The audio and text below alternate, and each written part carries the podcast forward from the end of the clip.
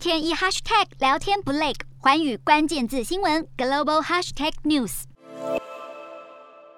秘鲁从三月下旬开始爆发了大规模示威，目前造成至少六人死亡，全国各地都笼罩在动荡氛围中。而政府非但不能安抚人心，总理托瑞斯还火上浇油，在近日公开赞扬纳粹领导希特勒，引发又一轮挞伐声浪。就是这段话激起了犹太国家以色列的强烈抗议。德国驻秘鲁大使馆也发出声明，认为在任何情况下，希特勒都不该成为正面范例。与此同时，大批秘鲁民众持续高声呼求政府赶紧处理高通膨和高油价。俄战争引发的全球通膨一路延烧到了南美洲，秘鲁三月份的通膨率创下二十六年来新高，油价更是飙涨了三成。虽然总统卡斯蒂约下令要削减燃油税并提高最低工资，但并不足以浇灭秘鲁人民的怒火。国家经济陷入危机，总统的执政权也摇摇欲坠。秘鲁国会以贪污为名，在卡斯蒂约上任仅八个月的时间里，就对他发动了两次弹劾，但都没有过关。然而，就算拥有国会支持，卡斯蒂约似乎也拿不出好方法来对抗通膨。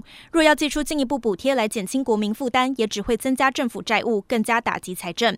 眼下，秘鲁人民恐怕还得继续饱受高物价的压迫。